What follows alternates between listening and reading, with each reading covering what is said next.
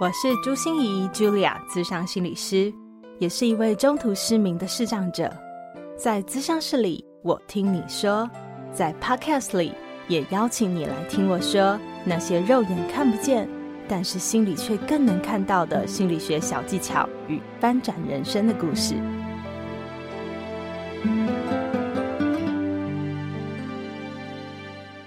Hello，Hello，亲爱的朋友，你好吗？我是朱心仪，Julia，咨商心理师，欢迎收听朱心仪说心里话。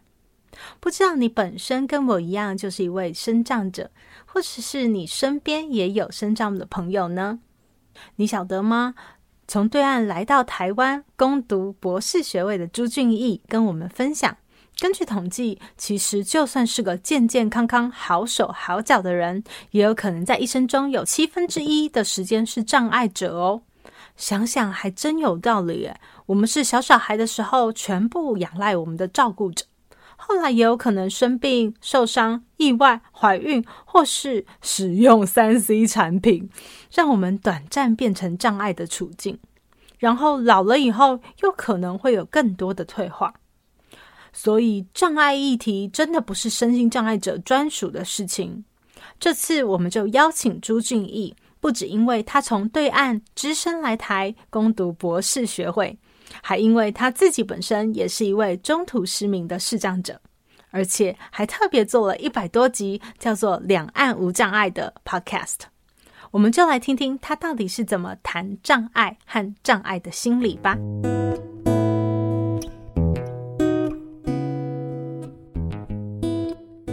我其实是从二零一八年开始做 podcast，那其实背后真的是有一个故事。嗯，不过这个故事，嗯，在讲这个故事之前，我还想先讲一下 Julia 在这个 podcast 它的位置是什么。因为其实我采访了这么多的嘉宾，很多都是呃台北黑暗对话的伙伴。那我进入台北黑暗对话就是 Julia 介绍的。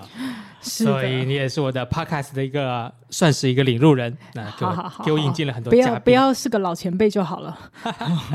好，那其实 podcast 是这几年会这么称呼嘛？但其实我小时候的时候就会觉得，这就跟网络就跟广播一样，只不过现在是一个互联网时代，它更多的像一个网络上的广播。嗯，那我是一个中途失明者，我大约在大学吧，大学研究所的时候，差不多就看不见了，是逐渐失明的状态。那、嗯、那时候。就觉得身边哦，好像我最特别，因为我看不见，我好像是个我们大陆叫残疾人，我好像有残疾了。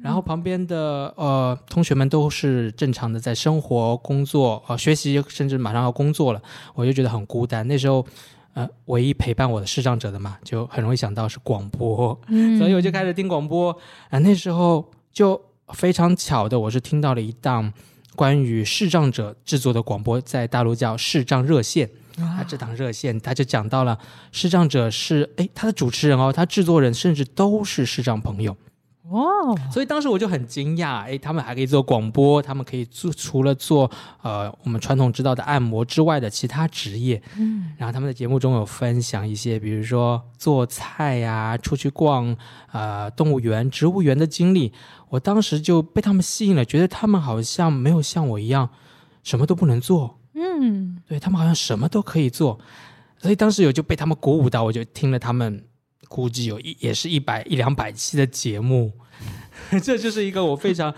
呃深刻的一个一段记忆了。可能两三个月不停的每天听好几期，他们的一期也是二十分钟左右吧。然后从他们那边就收获了很多很多的力量，很多很多的力量。嗯、我当时就埋颗埋下了一颗种子，我觉得哇，我以后如果我也能像他们一样坐在广播前。坐在话筒前，能够和更多的相似的伙伴分享一些经历，给予一些力量的话，那该多好啊！是，所以这就是一颗我的 podcast 的种子，非常好的种子哎！而且我觉得这样子的种子听起来，就是我们真的需要有一些领路人，真的需要有一些前辈，真的需要一些模范，告诉我们说，其实那是有可能的。对对对对，当时我真的对我我是失明的状态，我真的对自己残疾，或者说后来我我就觉得。哎，我都残疾了，我还能做什么事？但是在这个节目里呢，他们叫视障、视觉障碍者。当时在大陆，我就第一次听到视觉障碍者，哦，然后也才知道哦，大陆其实，在他们眼里，他们会把残疾叫做残障，嗯嗯嗯，哎，我就很好奇，这是什么东西？为什么叫残障啊？是没有更好听一些啊，对不对？有啊，残疾和残障有不同啊，哎，有不同，对啊，哪里不同？残疾就是指说我们有残缺，我们有疾病嘛。嗯，可是残障，残其实是身体的残，障其实是指环境的障啊。对，就是这个障是对我来说。哦一个不了解残障圈的，就是没有任何关于这方面知识的人，就是很传统的去认为残残就是疾，它就是一个病，而且是治不好的病。然后你就是残缺、残废，就很废了之类的。所以被这些传统的声音或传统的对身心障碍的认知给捆绑了。我觉得我那时候就在家里就变得很抑郁，因为我觉得我啊、哦、都残了。都没有救了，哦、医生都说你你这眼睛真的没有治了，然后全球都没有没得治哦。嗯，我就觉得没啊，那就没未来，就没未来。嗯，然后就很忧郁的度过了那么好久吧，半年到一年的时间。嗯、那直到我听到这个广播，慢慢的就输入到了一些新的能量，就是刚才 Julia 说的，嗯，残和障，其实你更多的残障者遇到的东呃困难在这个障上，而这个障是指障碍，是指我们。遇到的障碍，而不是我们身上长了一颗障碍啊，并不是这样的。啊、听，听起来你咬牙切齿啊！对呀、啊，当时觉得自己身上是有问题的吧？自己是有问题的吧？对，不是你需要修复，而是这个环境需要和你有更多的和解。对，然后他们在分享那个做菜的时候，就说：“哦，对啊，我们做菜就有我们的一些器具啊，比如说量杯。”啊、呃，我们就会更多的用量杯，呃，比如说你要用一些佐料，你要多少墨，那我们有固定的量杯，那你就可以完成啊。嗯、这这就是我以前我想都不能想，我看不见，我以后就千万不要做菜啦，绝对不能做啊。啊怎么可以开火呢？怎么可以开火呢？还可以煎鱼啊？对啊，倒热水，怎么知道鱼熟不熟啊？对，拿刀子切菜，哎，好多啊。对，当时真的就是被这些嗯不可能吧，他不可能或者自己不行的认知笼罩了自己。嗯直到接触了残障的概念，才知道哦，原来我们身体它是一种多样性，它就是个多样性。你可能只有一只手，你也可能有三只手，你就是和常人不一样。你可能不用看的，你主要是用听觉的，你也和常人不一样。但是我当时其实面临最大问题，比如说考试吧，因为我研究生啊，就有些考试。那我考试是，我就觉得是我自己问题哦，我眼睛生病了，我我不能考试了，我的问题，老师不好意思。但后来接触了障碍的概念，我才知道。它其实，那我遇到的不能考试的障碍，是这个教育系统它并没有提供很好的对于不同人群需求的考试方式啊。比如，你可以用一些听觉的方式来帮我，呃，比如说我们用报读软体就可以操作电脑啊。你也可以用点字，如果我会点字的话，可以用点字试卷啊。这样我不就可以考试了吗？何必要用眼睛和手来写字呢？嗯，所以我现在比较了解为什么的 podcast 的节目要叫两岸无障碍。哎、大家我一直在自入性行销哦，哈、啊，要把它点下去哦，啊、知道吗？要订阅下去哦，哈。啊，不过目前只有在苹果 podcast 有哦，哦哦，Apple podcast 里面有，对，还有在大陆的喜马拉雅。就是原来那个障碍两个字的概念对你来说其实是对非常重要，而且它打破了你很多的框架。嗯嗯嗯，我觉得就是一个。呃，无障碍的历程，无障碍的历程，嗯、而且两岸的原因，就是因为我从对岸来到了这一岸，对，来学习更多的在台湾这边更多的无障碍的知识，因为在台湾这边对障碍者的支持是非常的发展非常早和完善的，在我们看来，嗯嗯嗯、所以我就来这边学习，并且记录我这个学习的过程，和更多的人对话，然后了解更多无障碍的知识、嗯、或者理念，嗯。这这听起来真的非常非常的好诶，所以在你做 podcast 的过程里面，你访谈了这么多嘉宾，还有你自己的一些经历，发现有什么不一样吗？或你看到了什么？嗯，我觉得，呃，我我访谈了，其实在前五十期基本上就是台湾的嘉宾。嗯嗯，对，我觉得在台湾，我虽然是来学习心理咨商，但其实我是来接受啊。大家对我的智商疗愈的 每一个嘉宾都给我提供了很多很多新鲜的东西。嗯、呃，就刚才我说了，在在在大陆，我在听那个视障热线的时候，我可能听到了很多呃可能性，然后我也慢慢的开始接纳自己。嗯、那那那时候我其实刚刚迈入障碍圈，刚刚开始更多的接纳自己，看到哦社会上的障碍等等，但是我还不能完全的整合。直到来到台湾之后，遇到了很多的，比如说有线老师啊，嗯、比如说志杰啊等等，他们虽然也是和我一样看不见，但他们在做的事情是非常让我惊讶的，同样还是让我很惊讶，嗯，讶异啦。嗯嗯，对，好啊，这也也鼓励大家。右线老师，我们有在超能力那一集访谈过他哦，对，对，他就是有超能力的人。对，然后赖志杰老师，我们有在铁人的那一集访谈过他哦，就是铁人的心理素质到底是怎么养成的？对对对对，那他们都是一些很特别的人。可是，嗯、呃，我我其实很想多问静音，因为你刚才说了一下说，说就算你在大陆听了这些的视障热线，嗯、让你打开了一。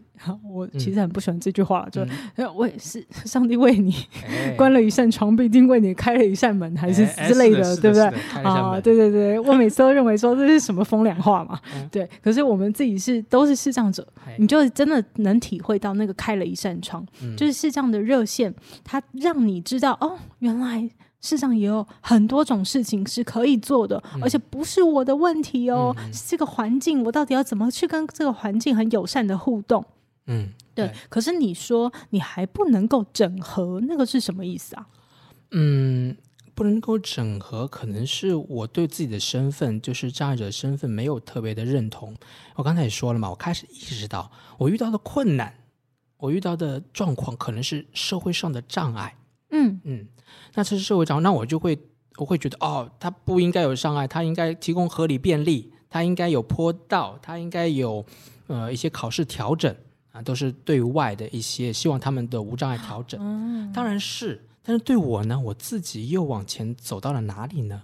就是我后来反思到那时候，嗯，并没有往自己没有太往前走，只是有一种打开了自己，解放了自己，但自己有没有更多的给自己输入一些从由内而外的能量？其实并没有。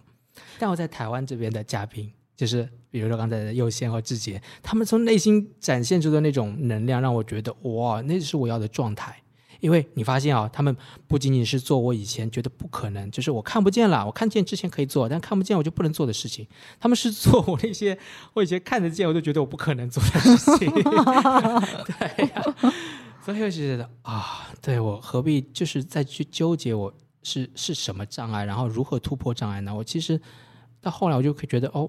我我还是回到我自己人，那我是有有障碍的人，我、嗯、回到我自己朱俊毅本身。你是想做一个什么样的人？你你想发挥你什么样的潜能？是他们教会我的一件事情。嗯，嗯对，所以好像是俊逸从一开始把那个目光都集中在障碍这个上面，而且我们就变得很硬冲嘛，因为你要争取，眼睛都对外说你要无障碍，你要 什么设备，你应该要提供我什么？嗯，然后到。开始到台湾的时候，你开始反思自己。嗯、那我除了障碍，我其实是一个人。对，哦，所以障碍只是我的一个部分。对的认同。就是、对，回到了人的部分，就会更要知道自己要什么，嗯，更要自己要什么。嗯、然后我刚才说整合啊，整合就是我还就是下一阶段，就是我刚才是。先把焦点放在障碍上，然后再回到人的部分，嗯，然后最后整合就是啊，我现在就是很认同，我就是有一个视觉障碍的人哦，伴随着视觉障碍，我会把这两个整合起来，也就是我会觉得这也是我的一部分，然后也是我的优势的一部分，然后我就是很喜欢我视觉障碍这个身份。啊，我就是让我很喜欢这个身份，然后以这个身份，我在这个社会、这个世界存在着，我觉得很开心，我很认同。我现在生活就就是我作为这个障障碍身份的人想要的，嗯。所以你会说你是认同视觉障碍，还是认同朱俊毅？就是认同有视觉障碍的朱俊毅啊，或者就是认同朱俊毅，这个朱俊毅就是代表的。N 个东西，对对对，他就有视觉障碍，他是可能是个心理师啊，对，他可能是个苏州人啊，等等，对，非常好哎，我也觉得，就是啊、呃，我我觉得障碍就是在在我身上的一个特质，它其实跟我的可爱啊、善良啊、纯真啊、有智慧啊，哈，希望大家现在点头如捣蒜哦，对对对对对对，大方哇、呃，我觉得这就是我们身上带着某一个东西，跟那些东西是一样的，没错，对，那时候我们就是取到。到一个自我整合。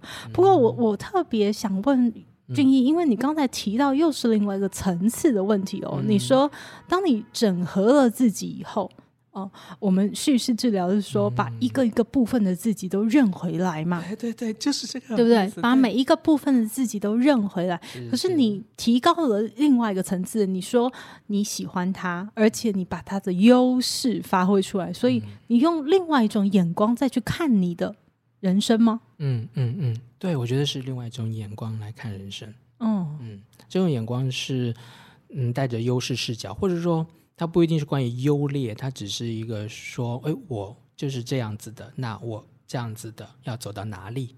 嗯、呃，就像我，我有视觉障碍，或者说我就是以与非视觉的状态去与这个社会互动，哎，那我这个部分可以发展出什么？嗯嗯、呃，比如说我。呃，我在 Podcast 里面会发展出一个非视觉运动，当然是也是受右线老师的启发，他有一个非视觉运动运动协会，哇那其实也跟着他有玩一些运动，但是不用视觉啊，但这种不用视觉玩的运动就很也很开心啊，嗯，这种触觉的、听觉的一些竞技，我觉得本身它就是有意思，它并不是说哦看不见的。所以你才能来，才要玩这个，才变得来玩这个。它并不是，它是一种本身就存在在那边的一种运动形式。那我觉得那就是，嗯、我觉得就那就是我的一种认同吧。我觉得很棒。比如说盲人棒球，盲棒，它就是一种很棒的活动啊。明眼人也可以来玩啊，对啊，对它就是障碍者的一种文化，或者一种盲人的文化。对，我觉得就很棒。哎，我先生说要玩盲人棒球已经很多年了，嗯、可是他到现在还是不敢把眼睛 蒙起来，因为他好怕那个球会打到他。我就跟他讲，不会，那个投手跟那个打击者是同一队的，而且投手看得到，他会喂球给你，你只要挥棒出去就可以了。他就说，那我挥棒出去，我真的不会被球打到。我说保证不会。然后他说打出去了以后呢，然后我说跑啊，他说蒙着眼睛跑吗？太可怕了！你要在家多练习啊，多用那个抱枕砸。他让他习惯被砸，他就不怕了。对，所以你提到这个运动，它就本身就是一个很好玩、很刺激、很有趣的事，而不是因为我们视力看不到，所以来的补偿。对对对，是这个样子的。嗯，那我也很想问俊逸说，你刚才特别提到优势，对，优势它其实就是一种呃，怎么讲？它自然而然的存在，然后也是另外一种很好的特质特色。对可是。你觉得世上有什么优势？我觉得优势它首先是有一种特质嘛，那特质就像你说的特性或特质，我们就是有一个视觉障碍，我们不用视觉去和世界互动，那它可以这个特质可以成为劣势，也可以成为优势，就看你去和谁比较嘛。优势和劣势是比较出来的。来来来，赶快教我们一下这个东西。好。就比如说，我这一年有一些新的室友，然后他们是大一的。然后以前我其实宿舍里经常只有我一个人，现在他们就比较热闹，我们就经常会出去一起买东西吃，嗯，就很有趣。然后我去买，就习惯早餐店。我去的时候就过去，我就说啊，猪排蛋饼，嗯，加点起司，然后我要半糖的呃无糖的那个绿茶，嗯，就我过去就点单，我想好再行动，嗯，这就是我们视障者的一个习惯，或者说作为我。或某些视障者习惯，我又不能代表所有人。然后，然后这就，很有趣。然后，但但但看得见的是，可能就是到那边哦，我去那边看，然后看很久，嗯，犹豫很久。然后点完之后就看到，哎，这边说加二十块就可以送一个什么什么，那边说哦，买满一百再送什么什么，他就很容易超过自己的预算。嗯，对，就是、嗯、呃，我和一些明眼的朋友比较的时候，就觉得哦，他们有时候就会哎。突然就觉得不小，一不小心就超过了自己预算，买多了。嗯，对。然后，然后我自己呢，嗯，我就觉得这是一个不同嘛。那我如果你说按照预算这个维度控制预算上，我就是优势；那按照能看到更多优惠活动，我就是劣势。对，当然我我的通道不是视觉，那我可我的通道可能是嗅觉更多。比如说我在排队的时候，可能我就不停的在嗅啊什么味道，然后就往后，然后这也是我。特有的，对不对？对，特有，因为因为我我闻到了后面的人可能买了其他东西啊，我发现了其他人买了新鲜的东西，很香，然后我就会问他，哎，这是什么？在哪里买的？嗯，那这对我来说也可能只有我会比他们更先的发现到这附近还有更好吃的东西。嗯，这个这个也是很有趣的事情。所以你们有没有发现啊？俊逸在谈这些事的时候，真的是眉飞色舞，所以你一定非常喜欢吃哈。啊，这都被人发现了。对对对，可是这凸显了一件事，你看，如果哈，当我们没有办法自我接纳，我们还认为是残疾，就是一定是我们有问题的时候，嗯，你真的很难去想象这些事情不是都一再告诉我们说我们不行了，我们不能用眼睛了，多可怜呐！对啊，你看我们连选择都没有选择的权利了，我们连看到优惠讯息都不行。嗯嗯，对。你会一再的去刺激你说你失去了，失去了，失去了。对对，但是当你用一个优势的角度去看自己的障碍的时候，哎，好像又不一样了。你就会发现自己很不一样。对，然后很有趣。嗯嗯。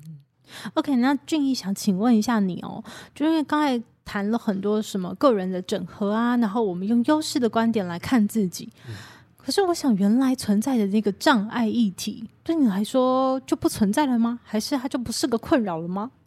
我觉得，呃，还有另外一条线，也是在帮助我更好的自我接纳和自我认同，让这个障碍不再是我的困扰。嗯，那这条线可能就是我，比如说我为什么来，都会问我为什么来台湾读书啊？那其实因为在台湾对于障碍者支持很好，嗯、然后呢，对我来说最最重要的是来台湾之后有一个障碍社群的概念。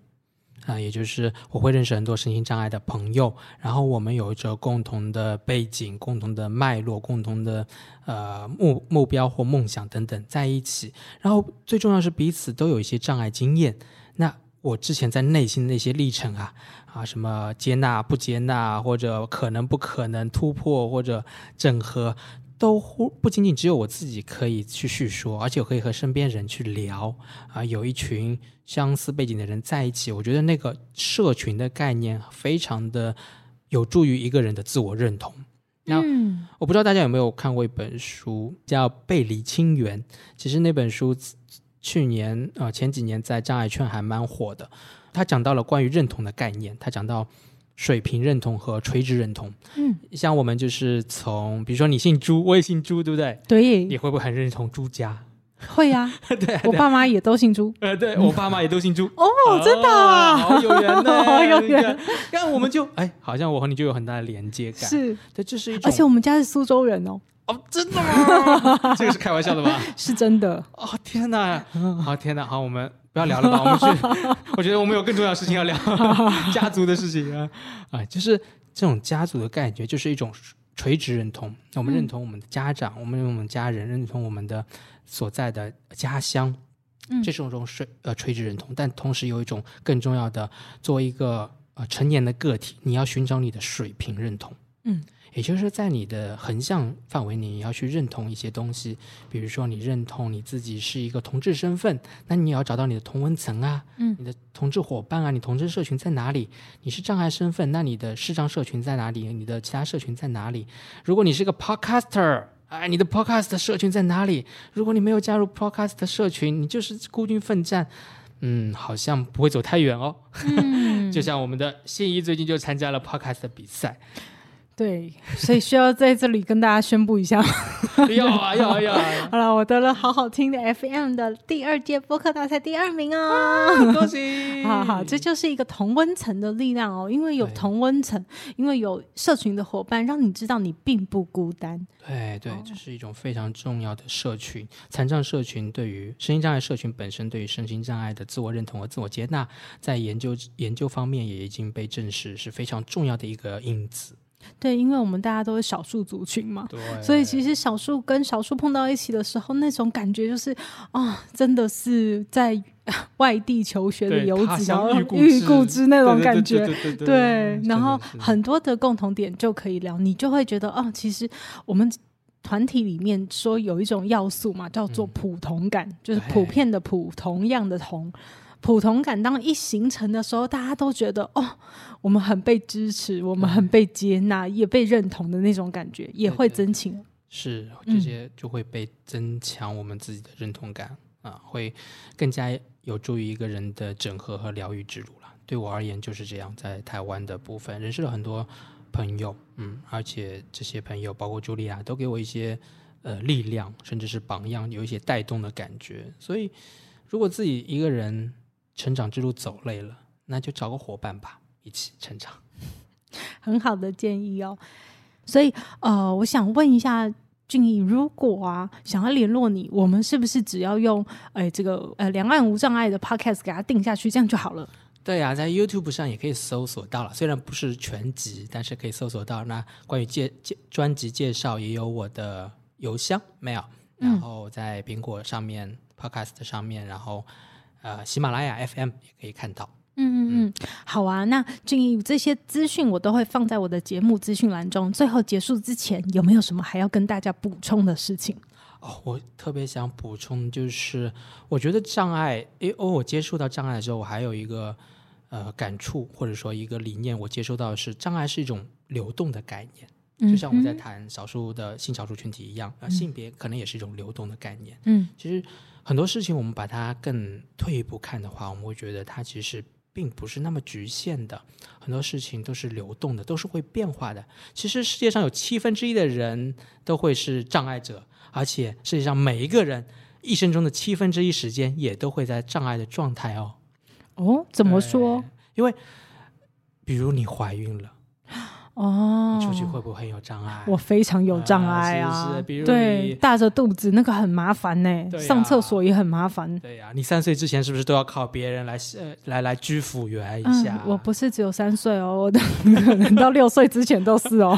对对，所以、哦、所以障碍的议题它并不是嗯对对，它是一个每个人都议题啦。对对，所以我们老化也会面临好多好多的障碍。然后我们现在使用三 C 产品那么多，嗯，也会遇到很多很多对的障碍。所以我觉得，就是每个人都会遇到障碍，而且这个障碍，呃，按照这个按照这样的流动去思考，我们也可以按照另外一个流动思考，就是我们不一定是生理上的障碍，也不一定是精神上的障碍，我们可能真的就是心理上的一些障碍，比如说会认为自己过去，呃。经常失败，那就会认为自己未来不成功。嗯嗯，好像自己给自己架设了一个障碍在面前，叫失败的那个失败的失败碑，然后挡住你的路之类的。嗯，对，所以当我们用非常局限的视角去看待缺陷的视角去看待障碍的时候，它可能就是挡我们的路。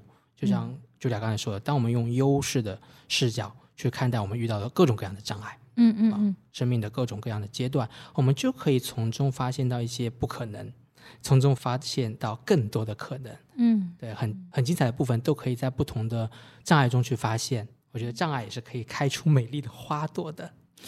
好，看到你呃，听到你讲这些的时候，都感觉你扭捏作态了一下，花朵的，是的，是的，是的。所以哦，我觉得很震惊啊！七分之一，我们的博士生告诉我们哦，人在一生中七分之一的时间，你都其实会经历障碍。嗯、所以我我我刚才也有想到，对，我妈妈也跟我讲，她有选择障碍，就是，然后很多人其实我们都会有一点不同的东西的，对对对对，有不同。的东西，让递名片的障碍，对对，我们都会有。所以，其实每一个人要怎么去看待障碍，然后把障碍这个不完美的状况，也都视为自己生命中的一部分。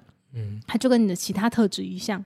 然后，我们也用优势的角度来看待它，让障碍能够让你成为更好的人。没错。好，那我们就谢谢俊毅哦，谢谢茱莉亚，谢谢大家。最后记得要给他两岸无障碍定下去哦。点五星哦，谢谢大家，拜拜，拜拜。心念转个弯，生命无限宽。如果你喜欢我的节目，邀请你可以继续追踪，并且给我五星评价和留言互动。如果你也感受到我们团队的用心，可以使用自由赞助的功能，给予我们实质的鼓励哦。咨商需求、合作邀约，或想要了解更多心理学的知识与故事。节目说明栏中都有我更多完整的资讯哦。